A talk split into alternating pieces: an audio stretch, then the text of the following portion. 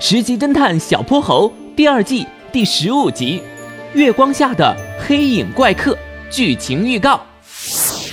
这个有着四条长腿的黑影怪客究竟是谁？他是否会伤害居民？一切还在调查中。欢迎波波城的居民们提供线索，请随时拨打我们的热线电话八八八八八八八八。会发光的月光果，神秘的水果大亨，还有深夜出没的黑影怪客。这一系列事情下藏着什么惊天大谜团？想看侦探小队一箭双雕式破案吗？小朋友，快来喜马拉雅搜索《实习侦探小泼猴》最新季，和小泼猴一起破案吧！说不定下一个名侦探就是你。